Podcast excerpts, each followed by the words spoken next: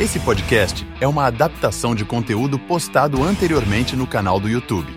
Capivara Zumbi, sua dose semanal de terror.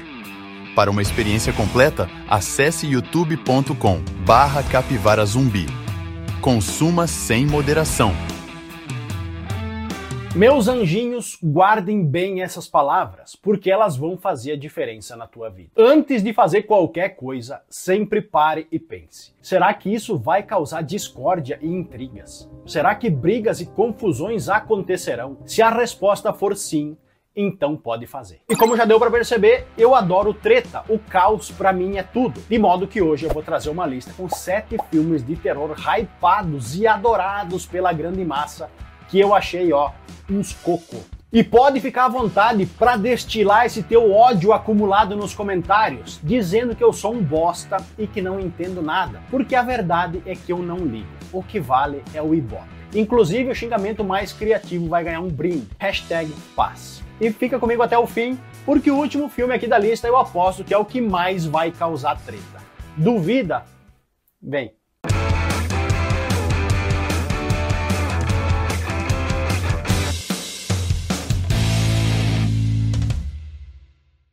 No azedume chamado Sorria, a gente vai conhecer a Rose, uma terapeuta que precisa de terapia e que, de quebra, para piorar a situação, testemunha o suicídio de um de seus pacientes, que antes de se matar, batia o pé dizendo para a doutora que não sofria de alucinações, embora admitisse que estava sendo perseguida por algo sobrenatural desde que assistiu a outro suicídio uma semana antes. Segundos depois, a pobre moça fica congelada de medo do nada momento em que abre um sorrisão e que rasga a própria garganta com um troço de vidro. Impactada com o bizarro acontecimento, a Rose então passa a perceber que a paciente não estava mentindo e que o mesmo mal que afligia a suicida agora está crescendo para cima de si. E é assim que se inicia esse filme de 2022 que fez um baita sucesso de bilheteria, mas que na verdade é um desarranjo intestinal. Começando até que bem, e eu não tô zoando, porque a primeira parte da história eu achei bem bacana. Logo que começa a segunda parte, a gente já percebe que o negócio vai desandar e de fato desanda e não demora para que a história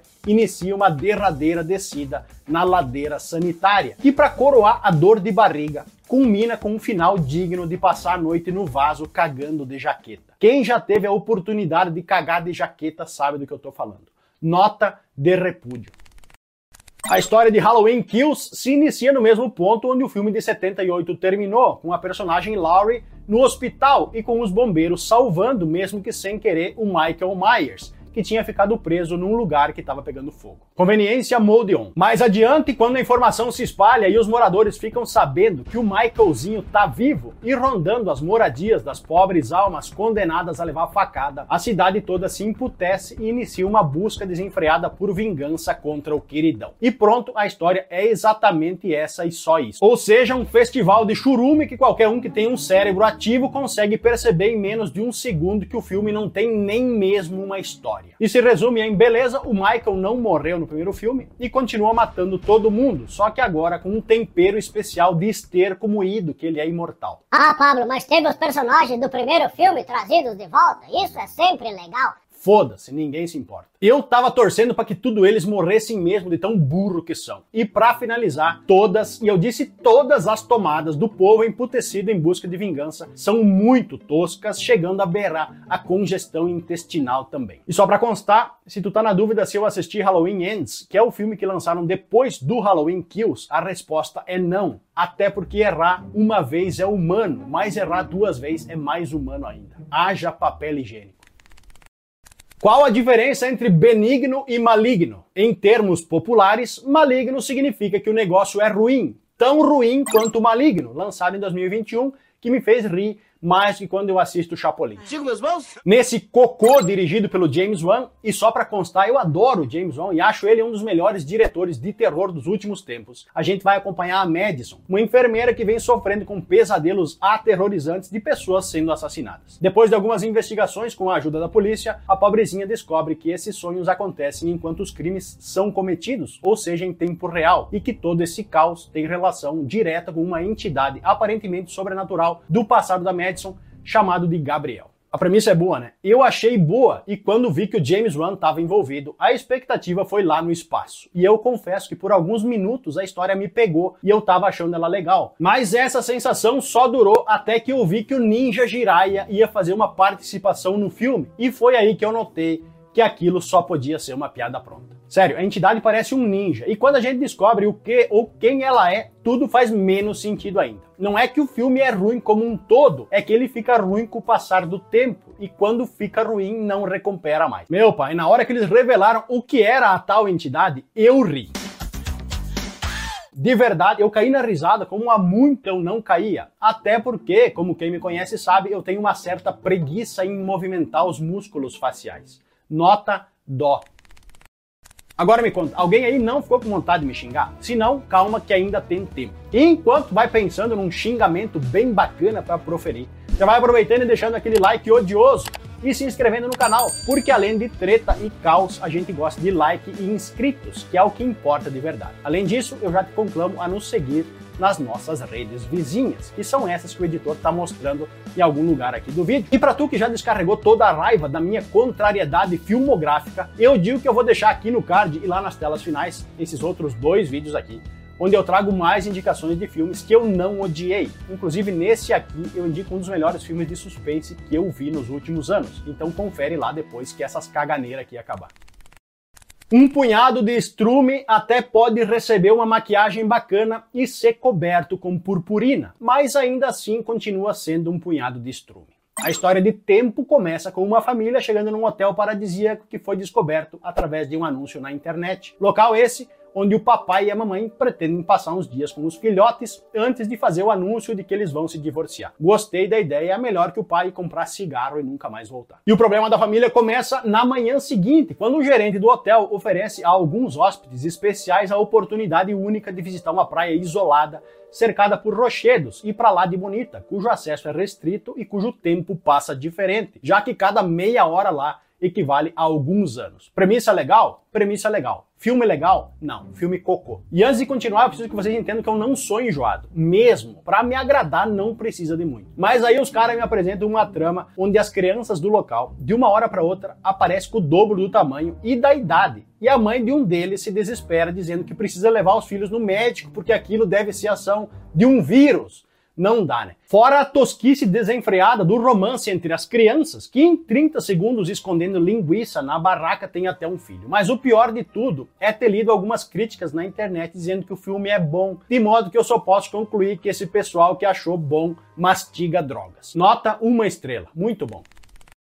Continuação direta do filme de 74, O Retorno de Leatherface nos apresenta a história da Melody, sua irmã adolescente e de seus amigos sem noção que acabam viajando para a remota cidade de Harlow, no Texas, para iniciar um novo empreendimento comercial tão sem noção quanto eles. O problema é que, como todos já deveriam saber, o sonho logo se transforma em pesadelo quando eles acidentalmente perturbam a casa do Leatherface, um assassino em série cujo legado continua assombrando os residentes da área. Dentre eles, a Sally Hardest, a única sobrevivente do primeiro massacre e que dessa vez está decidida a buscar vingança. E embora minha preguiça de movimentar os músculos do rosto não esteja mostrando, eu tô rindo por dentro só de lembrar da presepada final dessa personagem que com folga é uma das mais tapadas que eu já vi na vida. Enfim, o fato é que nesse filme eu já dei o play não esperando muita coisa, mas me surpreendi com o quanto pior as coisas podem ser além do que a gente imagina. Sério, isso é pior do que uma caganeira brava. Com dezenas de cenas sem pé nem cabeça e decisões de personagens que a gente até torce para que morra mesmo, para aprender a não ser estúpido. O filme de pouco mais de uma hora e vinte é um festival de clichê ruim que consegue ficar pior a cada minuto. E a única parte boa é que ele é curto, então eu não perdi muito tempo de vida vendo essa carniça. Contando ainda com algumas cenas dignas de comédia pastelão, como essa que o editor está mostrando do ônibus, onde todas as bestas pegam o celular para filmar o Leatherface em vez de fugir. O conjunto da obra é uma longa piada em andamento, cujo milho do cocô é o final, quando a nossa feroz e destemida personagem Sally, muito fodona e doente por vingança, faz seu retorno triunfante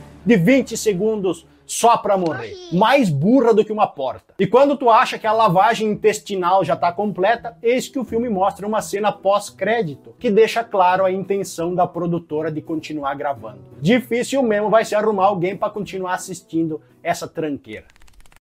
O filmaço de terror A Órfã foi lançado em 2009. Porém, só em 2022 que os seus produtores resolveram lançar uma continuação, ou melhor, uma antecipação. Afinal, Órfã 2, a origem se passa antes da história do primeiro. E meus anjinhos, que caganeirinha. E eu digo caganeirinha porque apesar de ruim, é o menos pior de todos que eu falei até agora. Na história, Lena Klammer é uma criminosa com mais de 30 anos que tem uma doença chamada de hipopituitarismo, que é um distúrbio hormonal que afeta o crescimento. Aproveitando da situação, a demônia foge da clínica psiquiátrica, onde ela estava internada na Estônia, e viaja para os Estados Unidos, assumindo a identidade da filha de 9 anos desaparecida de uma família de ricões. Contudo, a nova vida da Lena, que agora se chama Esther, é colocada em risco quando ela descobre que a mamãe da nova família é tão louca quanto ela. E sabe quem também é maluco? É alguém que acha normal que uma pessoa de 25 anos consiga enganar uma penca de gente como sendo uma criança. Inclusive o serviço social, até porque editor bota a foto aí. Dê uma olhada nessa caracterização da atriz e me digam se não parece que ela tem uns 50. Para isso, o filme é cheio de cenas forçadas, como pessoas que se quebram tudo caindo do segundo andar e ainda saem correndo. E outra bagunça é que se tu for fã do primeiro A Órfã e só quer assistir para saber sobre a origem da Lena, a má notícia é que a tradução nacional para o filme é outro cocô, já que o título correto é Orphan First Kill, que em português seria órfã primeira morte e não a origem, porque de fato não mostra absolutamente nada da origem da guria. O único elogio é para reviravolta da história. De resto, demoraram 13 anos para fazer a parte 2 e conseguiram cagar tudo. Parabéns. Muito bom. O filme que mais vai dar treta aqui da lista, Mártires, conta a história de Lucy, uma jovem que está desesperada por vingança contra algumas pessoas que a mantiveram presa e a torturaram quando ela era criança, antes que ela conseguisse escapar. Na sua caótica busca, ela ainda conta com a ajuda da amiga Ana, que talvez tenha sido a única pessoa que a ajudou a superar ou não, né, os transtornos do passado. O problema é que nem a Lucy, que vamos combinar, né, não bate bem da cabeça, e muito menos a Ana, imaginavam que essa busca por vingança as faria cair numa armadilha sem volta e sem precedentes.